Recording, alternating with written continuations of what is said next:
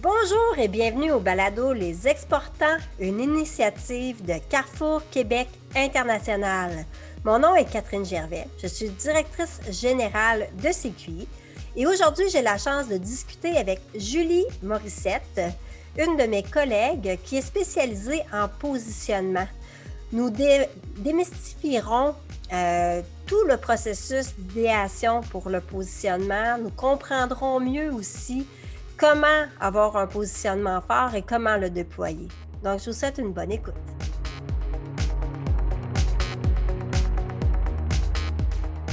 Aujourd'hui, j'ai la chance de m'entretenir avec Julie Morissette, qui fait partie de l'équipe de CQI. Julie est spécialisée, entre autres, en positionnement. Donc, comment ça va, Julie? Ça va très bien, merci. Et toi, Catherine? Oui, ça va bien. J'aimerais ça que tu nous parles un peu de toi pour que les gens apprennent à te connaître. Euh, ben, en fait, j'ai débuté ma carrière comme euh, responsable marketing pour l'Amérique du Nord chez PBO, qui est un manufacturier de matériel d'artistes dont le, siège social est situé en Provence. Euh, donc, j'ai par la suite fait un cours, cours arrêt chez Bleu Lavande en tant que chef marketing pour développer, entre autres, des nouvelles gammes de produits. Et euh, j'ai par la suite fondé ma propre entreprise qui est toujours, qui existe toujours, donc la fabrique déco.com où on vend euh, des chandeliers qu'on fabrique euh, nous-mêmes en bois. Et j'ai joint les rangs de CQI il y a, je crois que ça va faire quatre ans. donc, sous peu, ou ça a fait quatre ans, bref, et j'ai joint l'équipe. je m'occupe entre autres des plans de commercialisation, des stratégies de positionnement. Je fais équipe aussi avec certaines de mes collègues, quelquefois sur les stratégies web. Tu donnes aussi des formations. Oui. Tu es une très bonne formatrice. Je voulais profiter euh, de ce moment-là pour t'en parler. Puis, euh, tu aimes aussi amener des, euh, des exemples d'entreprises avec lesquelles tu travailles. Donc, aujourd'hui, ça, ça, va être important. On va amener des exemples aussi pour figurer un peu ce qu'on va discuter. Donc, je voulais m'entretenir avec toi du positionnement. Donc, c'est quoi ça, le positionnement, un positionnement fort pour une entreprise? Explique-moi ça. Mais en fait, le positionnement, c'est à la base, c'est ce qui vous distingue euh, de vos concurrents. C'est les éléments sur lesquels vous souhaitez miser pour vous différencier. Donc, le positionnement, c'est vraiment à la base de votre stratégie de marque, de votre stratégie d'entreprise. Et c'est ce qui va servir de base pour décliner euh, dans une version plus consommateur votre promesse, la fameuse proposition de valeur. Donc, le positionnement, c'est vraiment là, la base de toute stratégie de marque. Euh, puis, c'est un des objectifs principaux, c'est vraiment de vous différencier de vos concurrents, de votre univers concurrentiel dans le marché que vous souhaitez développer. Donc, le positionnement, c'est une phrase qu'on utilise, par exemple, on a un nom pour l'entreprise. C'est quoi le positionnement? C'est une phrase, c'est un message? Bien, en fait, le positionnement va se baser sur des éléments sur lesquels vous voulez vous différencier. Donc, moi, souvent, on va dire les piliers de différenciation. Euh, l'énoncé de positionnement en tant que tel, euh, c'est un élément, c'est oui, ça va, ça va tenir euh, sous une phrase, mais c'est un élément qui est à l'interne. La promesse, elle, qui est le, positionnement remâché pour le consommateur, ça, la promesse, c'est ce que vous allez voir souvent quand vous arrivez sur la page d'accueil d'un site Web, entre autres, dans les signatures de courriel des gens. Euh, donc, c'est vraiment quelque chose que le consommateur final va voir, alors que le positionnement, lui, c'est notre outil à l'interne qui sert de guide, euh, qui va euh, qui va soutenir en fait toutes les, décisions marketing, les activités, euh, les choix de salon, les choix de partenaires commerciaux, etc. Donc, pour être toujours en, lien avec notre, notre positionnement, ça va nous orienter, ça va nous aider à faire des choix euh, pour toujours rester cohérent en fait avec ce fameux positionnement-là. Mais oui, euh, pour répondre à ta question, souvent ça va tenir sur une ou deux phrases, ça va ramener les éléments sur lesquels on va décider de se positionner ou de se différencier. Donc, au départ, l'entrepreneur et son équipe doivent se poser la question quels sont mes piliers de base pour l'entreprise? C'est bien. Exactement. Donc, on veut savoir. Moi, en tant qu'entreprise, j'évolue dans un environnement concurrentiel X sur tel ou tel marché. Euh, qu'est-ce qui me différencie de mes concurrents? quels sont les éléments sur lesquels je vais euh, m'appuyer pour dérouler ma promesse ou ma proposition de valeur. Donc oui, euh, ce sont en quelque sorte, euh, le positionnement, ça va être en quelque sorte les piliers sur lesquels on va s'appuyer pour livrer notre promesse à notre consommateur ou à notre client. Donc, l'étude de la concurrence est importante pour être capable de savoir qu'est-ce qui va avoir un impact sur notre clientèle. C'est bien ben, Effectivement, euh, moi je trouve que d'être au fait de euh, qui sont les principaux joueurs, euh, qui offrent des, produits ou des services dans l'environnement dans lequel on va se, trouver sur notre marché, pour moi c'est primordial parce que ça nous éclaire sur quels sont eux leurs éléments de différenciation, qu'est-ce que, qu'est-ce que nos concurrents utilisent pour comment, comment je pourrais dire ça? Qu'est-ce qu'eux vont, vont choisir comme élément différenciateur pour se positionner? Ça nous permet de savoir qu'est-ce qui est, pas qu'est-ce qui est déjà pris, parce qu'on peut, nous, choisir de se positionner sur un élément similaire à notre concurrent, mais notre promesse peut quand même différer. Mais oui, l'environnement concurrentiel, c'est primordial parce qu'on veut savoir à qui on a affaire, puis on veut savoir qu'est-ce que les autres disent comment est-ce qu'ils se vantent auprès du consommateur?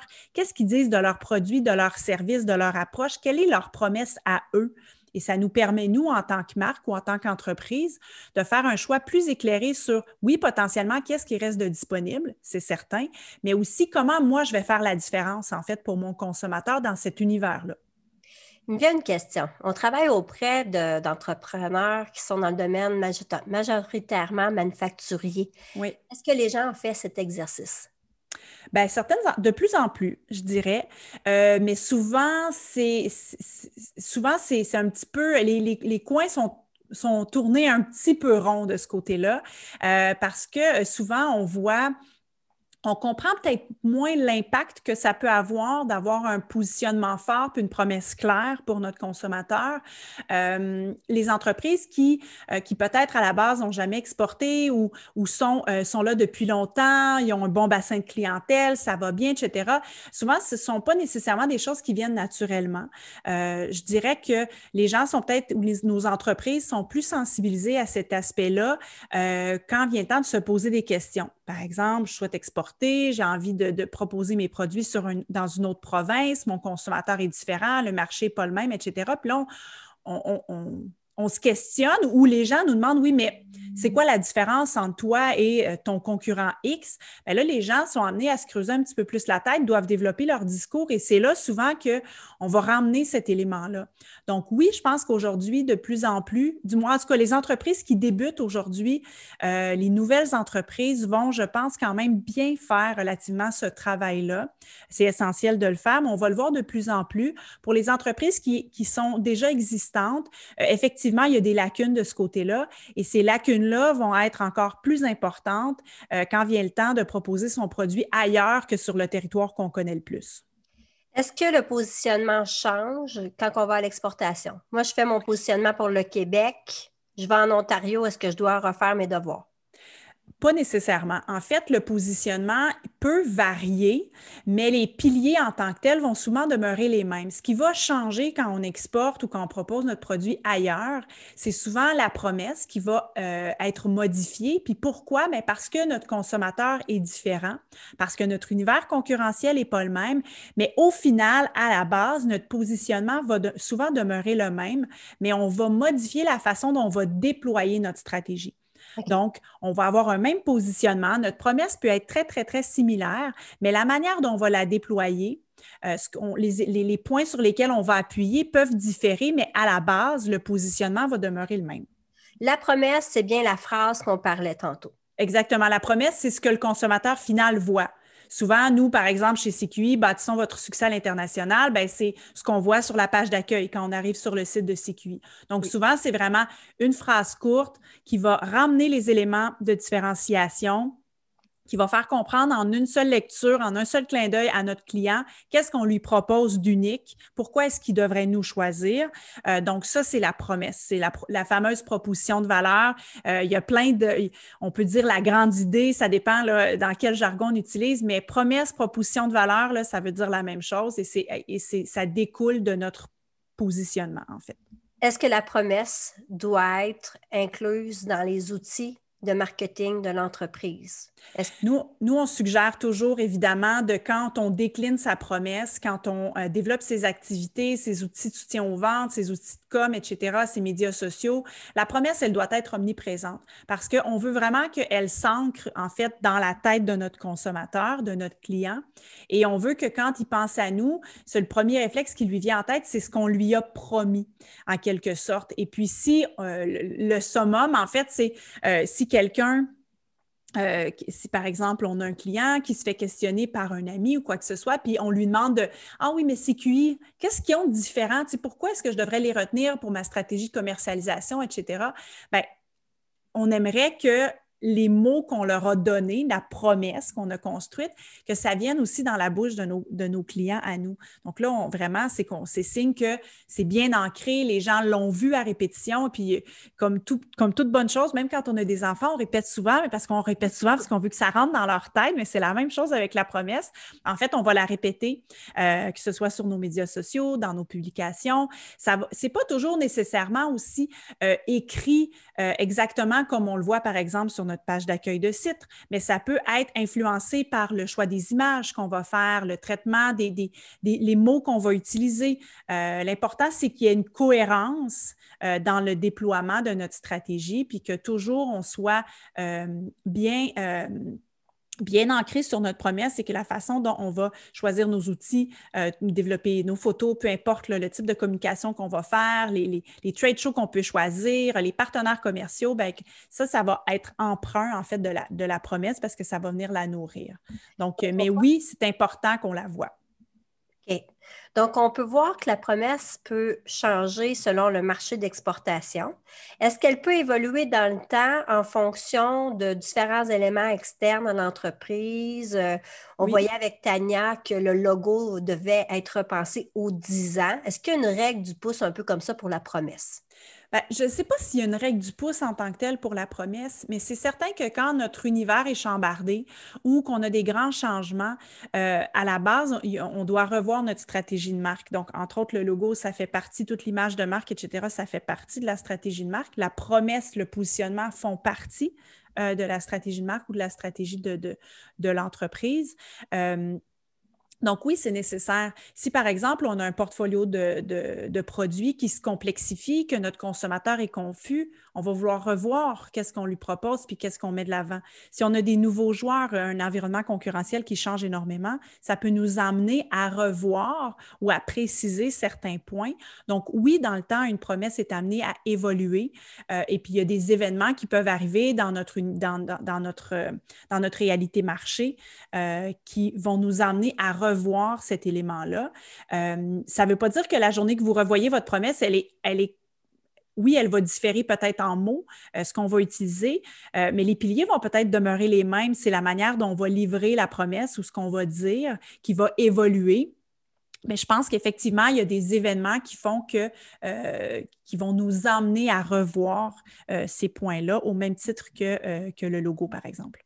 Donc, la promesse, euh, c'est la phrase pour l'entreprise. Est-ce qu'on doit avoir aussi un descriptif pour les produits? Bien, souvent, on, va, on, peut dire, certains vont dire ben, une promesse, un produit ou une promesse, un secteur d'activité, etc. C'est sûr qu'une entreprise a, une promesse euh, qui est générale ou globale, si on veut, de l'entreprise.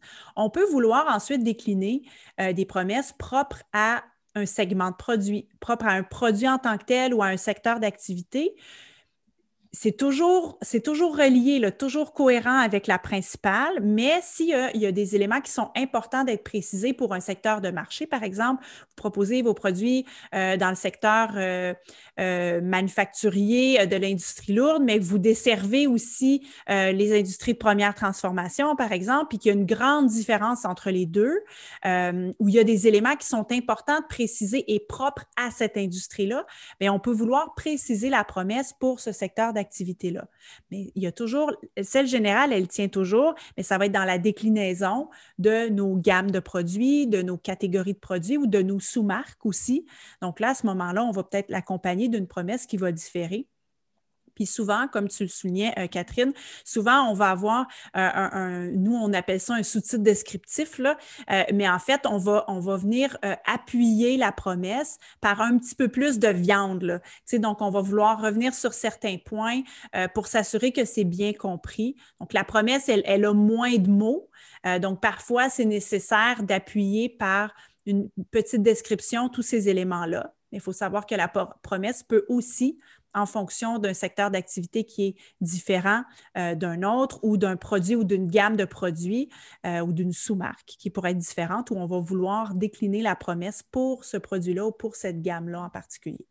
Quels sont les, les, éléments importants à faire attention quand on rédige une promesse? Est-ce qu'il y a des règles à suivre? Bien, en fait, le nombre de mots, évidemment, là, on veut pas, on veut quelque chose qui va être facilement reconnaissable, qu'on va être en mesure de mémoriser, etc. Donc, il faut faire bien attention. L'exercice de synthèse, c'est toujours un gros défi. Euh, donc, d'encore plus de choisir les bons mots, c'est-à-dire des mots qui vont vraiment résonner auprès de notre clientèle cible. Fait que c'est important de la connaître, de savoir à qui on s'adresse euh, pour vraiment faire les bons choix de mots. Euh, c'est pas un roman qu'on est en train d'écrire, là, c'est une phrase, ça tient en quelques mots. Donc, c'est vraiment un exercice euh, complexe, je dirais quand même, parce que euh, dire en quelques mots quelque chose qu'on pourrait dire en plusieurs phrases, c'est toujours un bon exercice. je dirais la, longueur, en fait, c'est clé. Le choix des mots, c'est hyper important.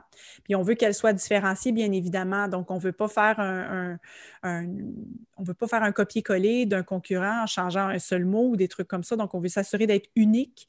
Euh, la promesse doit être unique. Donc, on veut, on veut faire son travail. Oui, on va être au fait de ce que les autres font mais on ne veut pas faire la même chose qu'eux. Euh, donc, le, fait que ce soit unique, que ce soit court, qu'on ait des mots évocateurs qui résonnent auprès de notre clientèle cible, je pense que c'est à la base, c'est les éléments qui, sont vraiment primordiaux à considérer ou du moins à intégrer dans l'élaboration de sa promesse. Si j'ai trois clientèles cibles, est-ce que je dois combiner mes trois clientèles cibles puis avoir une promesse qui parle aux trois ou j'en élabore une par clientèle cible? Encore là, je dirais que ça, va dépendre des entreprises. En général, comme je le disais tout à l'heure, il y en a toujours une qui est générale, donc qui va interpeller nos trois clientèles cibles. Mais si nos trois clientèles cibles sont des segments de marché très différents, par exemple, euh, ben, à ce moment-là, comme on, comme on le disait tout à l'heure, on peut décliner notre promesse propre à cette clientèle-là euh, parce que ça peut être nécessaire de le faire parce qu'on a, a besoin de précision par rapport à la promesse. Euh, mais si je prends l'exemple, par exemple, la bière boréale. Ben, la promesse, c'est libère l'ours en toi. Mm. Donc, tu sais, c'est vraiment, euh, eux, ils sont sur un positionnement nature, etc. Euh, on emmène les gens à l'expérience, à l'évasion. donc, ça, c'est la promesse générale. Ils peuvent souhaiter pour une gamme de bières en particulier préciser, mais la promesse générale, elle, va être pour tous les, pour toutes les cibles, pour, tout, pour tous les personas, pour toutes les clientèles qu'on vise. Mais effectivement, c'est une grande différence entre différents segments de marché. On peut être amené à préciser la promesse euh, pour euh, cette cible-là. Moi, je le vois bien, là, la promesse, là, quand on vit une expérience. La bière, c'est un bon exemple. Euh, tout ce qui est lié, euh, je ne sais pas moi, une boisson, produit de consommation. Pour une entreprise manufacturière, la promesse, ça, s'adresse à une autre entreprise, en fait, quand tu vends oui. d'entreprise Donc, est-ce que c'est différent la façon de penser la promesse ben non, c'est la même chose en fait. Euh, puis souvent les entreprises manufacturières, c'est là aussi où c'est moins naturel parce qu'on dit ah ben tu sais moi ce que je propose c'est pas sexy ou peu importe là, tu sais je veux dire on est vraiment en B2B. Fait que les gens peut-être on, c'est moins naturel. Euh, de le faire. Euh, mais si on donne, j'ai donné un exemple lors de la dernière formation de FedNav, qui est un, qui est un transporteur maritime. Et puis, sa promesse à lui, c'est naviguer dans un monde complexe. Donc, on comprend que le service, ben, c'est le transport par bateau, de conteneurs, etc. Son élément différenciateur, c'est la capacité à gérer la complexité au niveau des transports. Donc, sa promesse à lui, c'est ça, c'est naviguer dans un monde complexe. Ça a l'air simple, facile, mais pour arriver là, l'agence avec qui ils ont travaillé, ben, ils, ont, dû se poser les bonnes questions, bien définir quels étaient les enjeux, euh, qui étaient les, les bonnes clientèles cibles. Donc, c'est le même, le même la même logique derrière l'importance des mots, derrière la longueur la promesse, euh, derrière la nécessité que ce soit unique. Euh, donc, non, ça ne diffère pas en fait. C'est juste qu'au niveau du rendu, ben, notre clientèle n'est pas la même, mais au final, euh, ça reste notre clientèle à qui on souhaite parler, que ce soit un consommateur final ou que ce soit un produit de consommation de masse. Euh, on le voit plus, nous, parce qu'on est plus exposé à ça. Euh, tous les jours, quand on regarde la télévision, quand on navigue en ligne, quand on fait du magasinage, etc., on est, on est stimulé par ces promesses-là, donc on associe plus facilement. Mais pour une entreprise en B2B ou une entreprise manufacturière ou peu importe, c'est la même, c'est la même chose. La promesse demeure la même. C'est, c'est, ton engagement vers ton client, qui soit un consommateur final ou une autre entreprise. C'est la même chose. On dit souvent qu'il faut trouver la valeur euh, de l'entreprise, la vision. Comment on se retrouve dans tout ça? Parce qu'il ben faut faire beaucoup d'introspection en tant qu'entreprise. Oui, c'est certain que, tu sais, il faut se poser les bonnes questions au départ, puis la fameuse mission, vision, mais c'est toutes des choses qui vont venir nourrir, en fait, le choix d'un positionnement, puis qui vont venir nourrir la promesse qu'on va faire à notre, à notre clientèle. Fait avant d'arriver avec la fameuse phrase de notre promesse, on a fait tout ce travail-là en amont de se dire ben, qui on est, nous, quel est notre ADN, quel est notre ADN d'entreprise, quel est notre ADN de marque, si on est une marque ou peu importe, mais il faut se poser nos questions, il faut se poser les questions à l'interne. Puis ce qui est super important, puis nous, on le dit toujours à nos clients quand on travaille euh, les stratégies de positionnement, c'est que la promesse, là, elle doit être embrassée par tout le monde au sein de l'entreprise. Donc, nous, même en tant que fournisseurs externes, on fait des recommandations, on regarde ce qui se passe, on, émet des, on, émet des suggestions, mais ce qui est primordial, c'est que l'entreprise et que les gens qui travaillent pour l'entreprise, que ce soit les représentants, la direction générale, euh, les, adjoints, peu importe, tous ces gens-là doivent comprendre cette promesse-là, mais doivent surtout la livrer, être en mesure de la livrer sur tous les points de contact de l'entreprise. Donc, c'est vraiment hyper important qu'on fasse ce travail-là en amont, puis que les gens adhèrent au ben, message. adhèrent à la promesse, euh, c'est hyper important.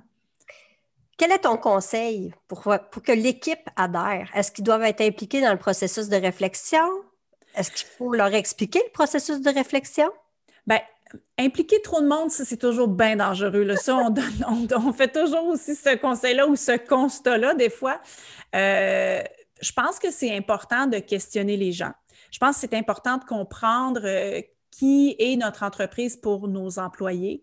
Euh, comment eux décrivent l'entreprise ou la marque pour laquelle ils travaillent. Ça, je pense que c'est primordial. Donc oui, ce travail-là de récolter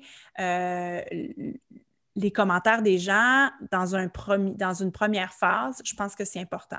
Au niveau de l'implication de tous et chacun dans le choix, ou euh, ça, je dirais pas nécessairement, mais je pense qu'il faut euh, impliquer des parties prenantes qui sont différentes au niveau de l'entreprise. Donc oui, c'est certain que euh, le président fondateur, par exemple, ben, ça va de soi. S'il travaille au sein de l'entreprise, bien évidemment. on peut vouloir intégrer certains employés clés dans le processus. Donc, je pense que c'est quand même important d'avoir un éventail euh, d'employés de certains niveaux pour avoir vraiment comme euh, pour être en mesure de trouver les bons insights. Puis plus, euh, plus on implique des gens de différents secteurs de notre entreprise ou qui œuvrent à différents niveaux, je pense que là, on va aller chercher une certaine richesse aussi au niveau de l'information. Parce que les gens, ils, ont peut-être moins de proximité avec le, client, par exemple, mais peut avoir peut-être plus de proximité avec la, les processus internes. Euh, puis ça, ça, nourrit aussi tous ces éléments-là. Donc, oui, impliquer, je pense, des gens de, différentes, euh, différents niveaux euh, de, de l'entreprise, de différents secteurs ou départements. mais au final, je pense que quand on fait ce travail-là de récolter les informations, d'être à l'écoute de nos gens aussi, euh, ça va de soi qu'on va, on va intégrer ces points-là dans la réflexion. Mais au final, c'est sûr qu'on arrive avec un choix d'une proposition euh, qui va être, avoir été alimentée par tout ça. C'est mm-hmm. important de les questionner, c'est important de les, de les impliquer, mais peut-être pas nécessairement de manière directe là, au niveau de... On peut les emmener à suggérer des choses. Souvent, les gens, quand on, on fait ça, ben, c'est pas là où on récolte le plus d'éléments. Je pense que c'est dans le temps qu'il faut, il faut surtout être à l'écoute, euh, puis euh, être en mesure de nourrir à partir de ça. Parce que trop de monde, là, c'est jamais bon. Comment est-ce qu'on fait pour évaluer si notre positionnement est fort? Ben, c'est sûr que je pense que euh, une, des façons de faire, puis souvent c'est pratique courante, là, on va questionner à l'externe des gens qui n'ont pas été impliqués dans le processus, euh, à savoir, euh, euh on, va, on va en parler, on va questionner ce que tu penses que ça fait du sens, qu'est-ce que ça te dit si, si on te parle de, de cette manière-là, si je te dis cette promesse-là, qu'est-ce que ça évoque pour toi? Ça peut être une façon de le faire, mais c'est certain que le fait d'être conscient de son environnement, souvent, ça va, ça va un peu venir de soi. Euh, on, on, va être conscient avec qui on a affaire, de, notre, marché. Euh, donc, ça va allumer des lumières à un moment donné. On, je pense qu'on peut, euh, puis c'est à terme aussi, là, au niveau du déploiement, qu'à travers le temps, on va comprendre est-ce qu'on a fait un bon choix? L'idée, c'est qu'on ne veut pas se tromper au départ parce que ça peut être, ça peut être, ça peut être coûteux. Mais je pense que si on fait nos devoirs en amont, puis qu'on prend bien conscience de, de, qui on est, on fait notre travail interne, là, intrinsèque à l'entreprise, on fait tout notre travail externe, à savoir avec, qui on fait affaire, notre environnement concurrentiel, le marché à conquérir de nos clients, à qui on veut s'adresser. Euh, je pense que on, peut difficilement se tromper. Je pense que là où souvent il y a une faille, c'est au niveau du déploiement. Fait c'est au niveau de comment est-ce qu'on va mettre de l'avant, comment est-ce qu'on va déployer cette stratégie de marque-là, puis est-ce qu'on va faire le choix des bons outils, est-ce qu'on va être suffisamment dynamique sur tel ou tel canal en fonction de, où sont nos clientèles à rejoindre, etc. Donc, euh, c'est sûr qu'on pourrait avoir un flop, puis faire un mauvais choix de mots, ou, d'avoir fait... mais à la base, je pense que le, souvent, le, nerf de la guerre vient aussi dans le déploiement, où là, les entreprises, ben, euh, ont fait un beau travail en amont avec leurs promesses et tout ça. Puis après, ben, c'est dans, le déploiement, dans la déclinaison, dans, le choix des actions ou dans les actions tout court, euh, de, vraiment faire un bon travail aussi. Là, ça va de soi. La stratégie, elle est, elle est entière. Donc, si on a une belle promesse, mais qu'on ne déploie pas bien, ben, au final, on ne peut pas dire qu'on n'avait pas une bonne promesse, mais on peut juste dire qu'on a arrêté le processus en cours de route. Euh, on n'est pas en mesure de, livrer tout ça. Donc, la promesse doit être connue. On peut la voir évidemment sur le site Web. Oui. Pour que les employés, s'assurer que les employés la connaissent, la comprennent et en parlent. Donc, ça, c'est tout un travail de gestionnaire. Il faut. Euh, oui, effectivement. Oui, il faut qu'ils croient. Donc, mais par la suite, est-ce que sur nos médias sociaux, on diffuse notre promesse, sur nos outils de vente? Est-ce que c'est un endroit où est-ce qu'on positionne? Oui, notre moi, oui, moi j'aurais tendance à dire oui. Euh, en fait, Souvent, quand on a euh, notre compte Instagram, par exemple, ou euh, notre page entreprise Facebook ou notre page LinkedIn, on a toujours un descriptif d'entreprise en amont, on a toujours une petite phrase en, dessous du secteur d'activité, par exemple, si je pense à une page LinkedIn d'entreprise, on, vient, on vient se positionner à ce moment-là. Donc, notre promesse, elle a tout à fait sa place à cet endroit-là.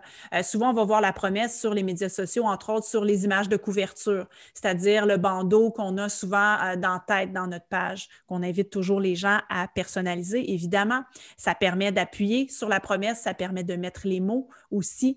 Euh, puis comme on le disait tout à l'heure, euh, ça, c'est la partie médias sociaux, signature de courriel euh, avec le logo c'est important d'avoir cette promesse-là qui est véhiculée sur nos outils euh, de communication, comme tu le mentionnais, nos outils de soutien aux ventes, si on a des fiches techniques, euh, si on a des PDF téléchargeables sur nos, si on a des brochures, euh, si par exemple, quand les salons vont recommencer, les fameux trade shows, ben, à ce moment-là, dans notre décor, dans nos backdrops, dans tous nos outils de communication, on va voir cette promesse-là qui va être appuyée par nos visuels, qui va être appuyé, par différents éléments, évidemment. Mais oui, c'est nécessaire de la communiquer, euh, puis de la rendre visible euh, sur tous les, points de soutien, en fait, qu'on va avoir pour, au niveau du déploiement, puis au niveau de, de, la stratégie. Euh, les grosses entreprises là, ont facilement accès à une promesse puis une stratégie très élaborée. Les plus petits, c'est des fois un peu plus complexe de s'organiser. Quel serait ton conseil pour eux? Ben, je pense que c'est il y, a toute une partie qu'on est en mesure de faire, mais je pense que les entreprises aujourd'hui, quand même, ils ont, quand on sent qu'on n'a pas la capacité de le faire, il ne faut pas hésiter à, être accompagné puis aller chercher. Euh, aller chercher des, fournisseurs de services externes pour ça parce que euh, développer, avoir un positionnement fort, avoir une promesse qui est cohérente, euh, qui, est bien véhiculée, puis une stratégie, etc. Euh, c'est pas tout le monde qui est en mesure de faire ça. Par contre, le devoir des entreprises, c'est de, de, se connaître eux, oui, de faire le travail à l'interne, d'être sensibilisé, de faire la veille concurrentielle. Ça, l'entreprise est capable de faire ça. Mm-hmm. Euh, parfois, c'est dans l'idéation, euh, trouver les bons mots, etc. C'est là où les entreprises vont aller chercher euh, du soutien à l'externe. Puis je comprends, les grandes entreprises, ils vont faire affaire avec des agences de communication, entre autres, qui vont faire un super travail, mais à des gros, gros, gros budgets. Euh, aujourd'hui, ces, ces plus petites entreprises-là ou des entreprises de, secteurs où c'est peut-être moins naturel, ben, il y a des entreprises comme entre autres CQI où on est en mesure de faire ce travail-là avec eux. Mais je pense que les entreprises en amont doivent faire leur travail à eux, être sensibilisées à l'importance, puis après de ne pas hésiter euh, à aller chercher de l'aide externe pour ça parce qu'au final, si vous avez un positionnement puis une promesse qui est inadéquate, un positionnement qui est inadéquat comme c'est la base, on va dire, on va le dire comme ça, si vous avez un positionnement qui est inadéquat euh, puis que vous souhaitez exporter, par exemple, ben, vous allez juste comme ça va être exponentiel la problématique. Là. Donc, c'est important d'avoir les bonnes bases. Puis, mon plus grand conseil là, pour avoir fait euh, dit plein de choses sans, vraiment revenir au conseil, c'est vraiment, je pense, de ne pas hésiter à être accompagné.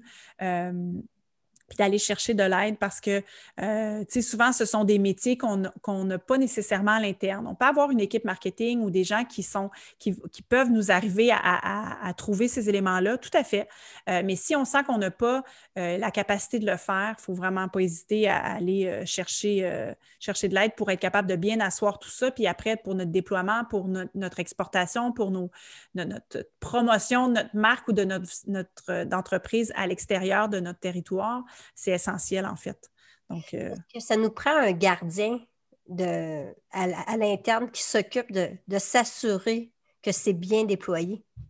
Bien, c'est certain que ça nous prend quelqu'un qui porte le chapeau du projet. Là. Euh, c'est bien évident. Donc, euh, oui, même si vous n'avez, par exemple, pas département marketing, ça prend quelqu'un qui va être garant de, ces éléments-là, puis qui va être le porteur de message un petit peu. Euh, donc, ça prend quelqu'un qui va euh, s'occuper de ce projet-là, qui va être l'intermédiaire, parce que, tu sais, ce serait dommage de faire une belle réflexion, d'avoir une, belle promesse, puis après ça, de ne pas être en manière de la déployer, de la mettre en place adéquatement.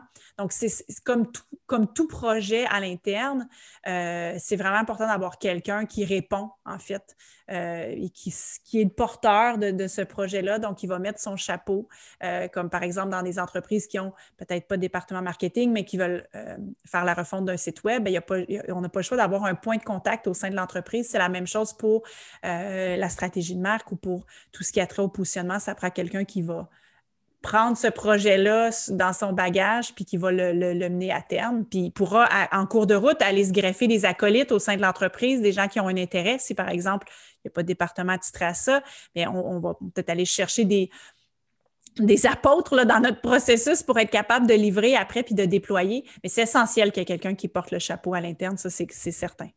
Oui, parce que j'ai l'impression qu'on peut facilement l'échapper, le mettre sur le site web, l'oublier là, oublier de l'amener avec nous quand on fait des ventes. Tout à fait. Donc, ça, peut être aussi euh, un message là, euh, que les vendeurs portent auprès de nos clients. Euh, Exactement. Donc, je te remercie beaucoup, Julie. C'était ça me fait plaisir. J'ai appris beaucoup de choses, même si ça fait longtemps que tu travailles avec nous et qu'on a fait ensemble le positionnement de CQI. C'est toujours, je trouve, complexe un peu de démêler tout ça. Puis aujourd'hui, j'ai l'impression d'avoir vraiment compris. Ben, tant mieux, c'est ça l'objectif. Il ne faut pas s'enfarger dans les fleurs du tapis avec la théorie non plus. Euh, mais tu sais, je pense que de bien comprendre la différence entre le positionnement ou l'énoncé de positionnement, la promesse, euh, je pense que tu sais, vraiment de se dire, il y en a un qui est à l'interne, l'autre est à l'externe pour le consommateur final. Euh, puis après, c'est tout le processus de réflexion avec ce sur quoi on veut s'appuyer pour se différencier. Mais tant mieux si ça t'a éclairé. Puis en espérant que ça éclaire aussi nos entreprises, euh, clientes ou non, euh, pour tout cet aspect-là là, au niveau de la stratégie de marque. Si cet épisode vous a plu, partagez-le avec un ami. Nous serions reconnaissants si vous pouviez noter et évaluer notre série sur Apple Podcasts, Spotify ou à l'endroit où vous écoutez vos balados. Votre recommandation et vos commentaires aideront les auditeurs à nous trouver aussi. Merci. Les Exportants est une production de Carrefour Québec International, tout droit réservé. L'émission est réalisée par l'équipe de CQI. Un merci tout spécial aux invités et aux personnes qui ont participé à la création et à la mise en onde de l'épisode d'aujourd'hui. CQI remercie aussi ses partenaires financiers, Développement économique Canada et le gouvernement du Québec. Vous pouvez obtenir plus d'informations sur Carrefour Québec International sur notre site web au cqinternational.org. On se revoit pour un prochain épisode dans deux semaines. Merci d'avoir écouté Les Exportants. À bientôt!